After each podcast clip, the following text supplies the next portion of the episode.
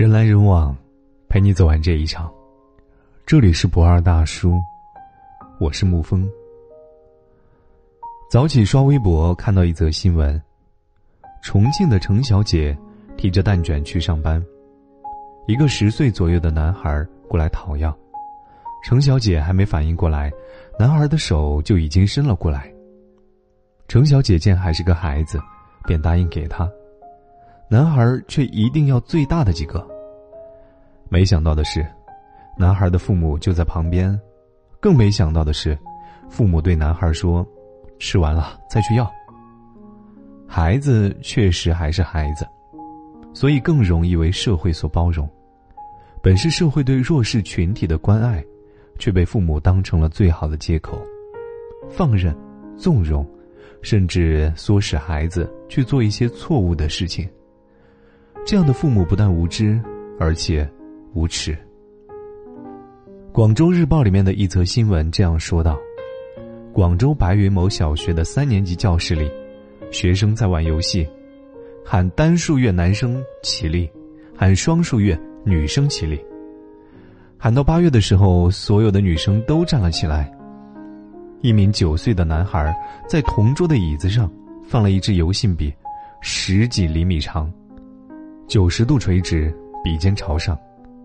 女孩毫无防范的坐下，瞬间笔尖戳破右侧大腿，顺利直插会阴部，惨叫的声音不忍去听。女孩第一时间内将笔拔出，衣服、笔上都是鲜血。父母将孩子送往医院，医生说笔尖的位置很难确定，开刀取物的话成功率不高，并且对身体的创伤不可估量。建议先观察。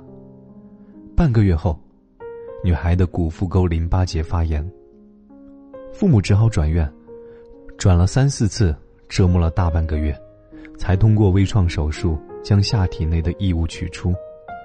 七毫米长的笔尖已被熬成微型。再来看看男孩的家长是怎么做的。出事当天，男孩的家长替儿子请了三天假，说是为了安抚孩子的情绪。也还是个孩子为借口，将一半的责任推给学校。女孩的父亲让男孩家长过来垫付五千块钱的医疗费，男孩的家长竟毫不支持的说：“你们这是敲诈呀！”问了很多家医院，都说差不多一千块钱就能搞定了。更无耻的是，男孩的家长竟然要对方为自己着想。但是现在的问题在于钱，也得为对方省一下钱。不能乱花吗？还有脸说乱花？我就想问一句：如果给你一千块，也在你的身上试一次，你同意吗？你要是同意的话，那我可以给你十万块。如果说男孩的做法多少带点无知无畏的话，那么男孩家长的做法简直是不可饶恕。熊孩子并不是最可怕的，最可怕的。是熊孩子背后那些自以为是的熊家长，那些以还是孩子为借口的溺爱、逃避和跋扈。熊文中说：“我们不断的让步，为自己找理由，为孩子们开脱。还是个孩子，已经成了中国家长最不要脸的借口。对孩子，我们的文化有着不可辩驳的崇拜感，人类最美好的词汇，也一定是属于他们的。”孩子是天使，没错，他有天使的可能，但别忘了，他也有成为恶魔的可能。二零一三年，广西一名十二岁的女孩，因不满同学长得比自己漂亮，将其约至家中，用板凳将同学砸晕之后，再用菜刀、啤酒瓶、剪刀等将其杀害，然后分尸装进塑料袋。在英国。甚至出现了年仅十岁的杀人犯。一九九三年，两名十岁的男孩逃课至某商场，先是偷糖果，然后用糖果诱拐了一名两岁的男婴。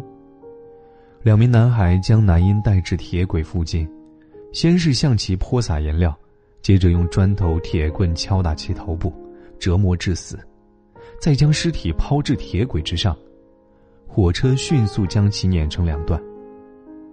法医见检验其尸体的时候，发现，男婴的身上共有四十二处伤疤，生殖器有被性侵的迹象，而这不过是冰山一角罢了。诺贝尔文学奖获得者威廉·戈尔丁写了一部著名的小说《蝇王》。第三次世界大战爆发，一架飞机被击落在了荒无人烟的珊瑚岛上，里面全是男孩。这群从文明社会而来的孩子开始了新的生活，采集食物、建造房子、烧火做饭、发信息求救。但是好景不长，有序很快变成了混乱、斗争与残杀。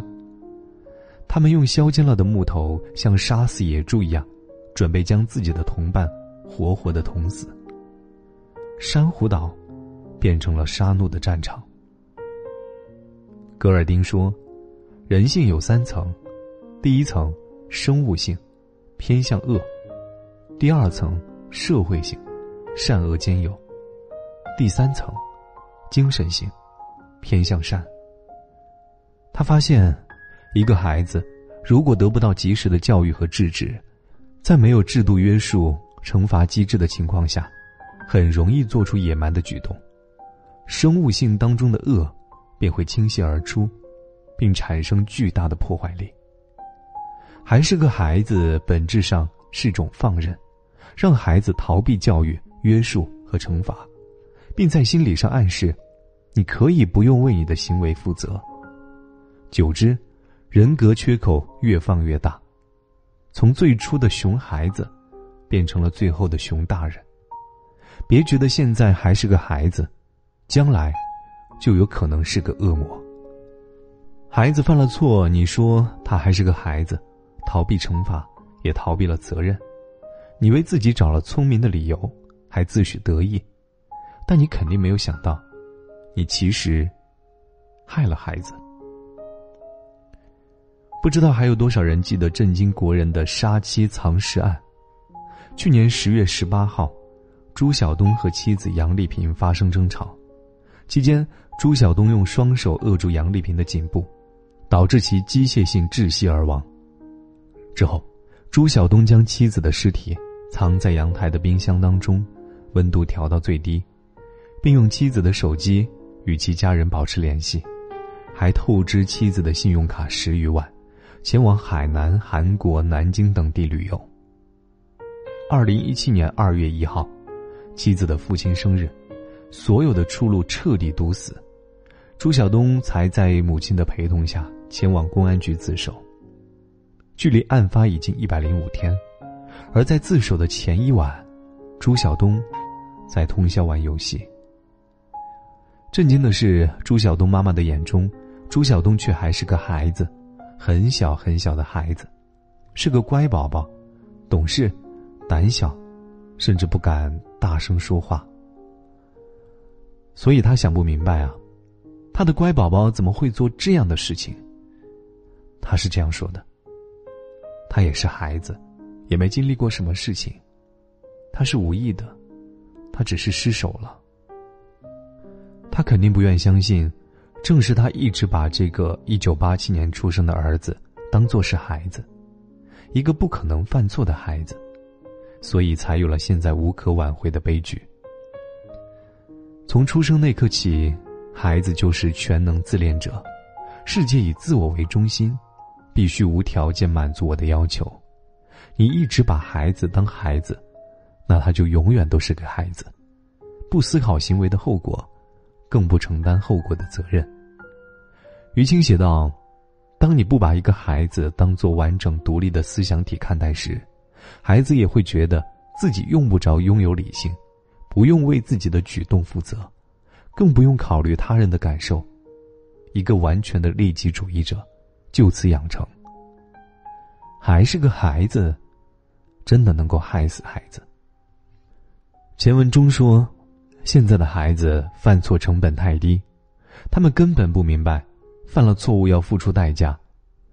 我们对孩子，没有一些控制、抑制、约束，一味以爱的名义。对他们让步，这样的教育是不对的。成本低来自两方面，一是社会，二零零四年，黑龙江通河县某山村，一名十三岁男孩强奸了同村一名十四岁女孩。报案之后，由于未到法定刑事责任的年龄，男孩很快就被放了出来。女孩家人愤怒的将男孩起诉至法院，法院只判男孩赔偿女孩的医药费。一周之后，男孩夜闯女孩的家中，将女孩的母亲活活捅死，足足捅了十九刀，而男孩仅被判处劳动管教一年零六个月。在法律层面上，社会对孩子的保护已经到了无以复加的地步了，甚至出现了不少孩子专挑法律漏洞而犯罪的行为，而学校的老师也已经到了不敢对学生大声说话的地步了。当然，更多则是来自于父母。曾有记者问李双江是否惩罚孩子，李双江说：“不打舍不得，有时候是真想打，但不能打。”劝说，我们吓唬一下，还没打，自己的眼泪就已经先掉下来了。连教育下自己的孩子都能掉下眼泪来，这是有多么的溺爱，有多么的纵容啊！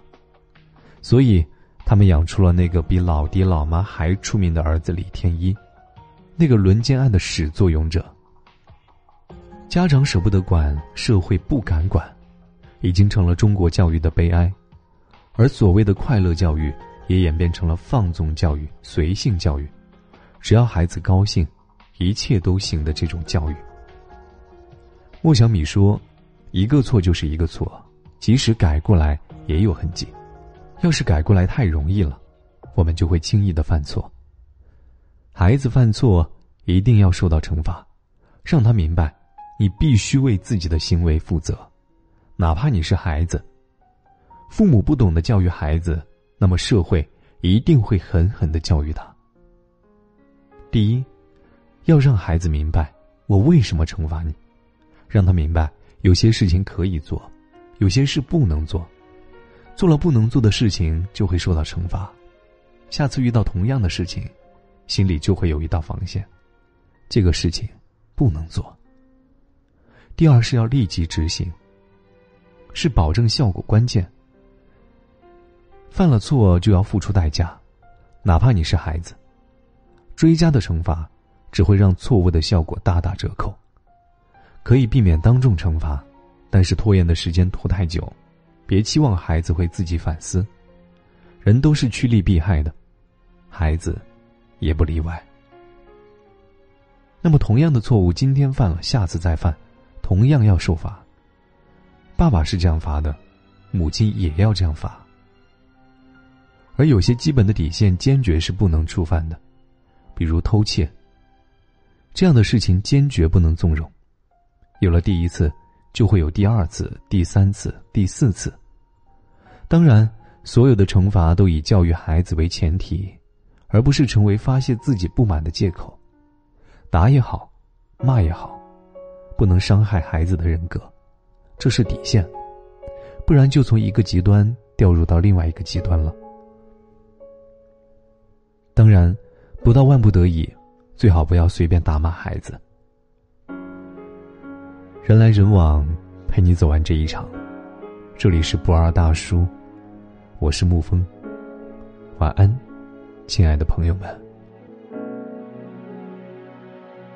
临别无人讯，被遗忘的光熙，盼我再回头，温热你鼻息。冥冥中往昔，笑泪也看作闹剧，由谁来抚议？斩断身侧影，厚葬这风景，望穿长空，再不见飞云。掌心悸，问不尽。终。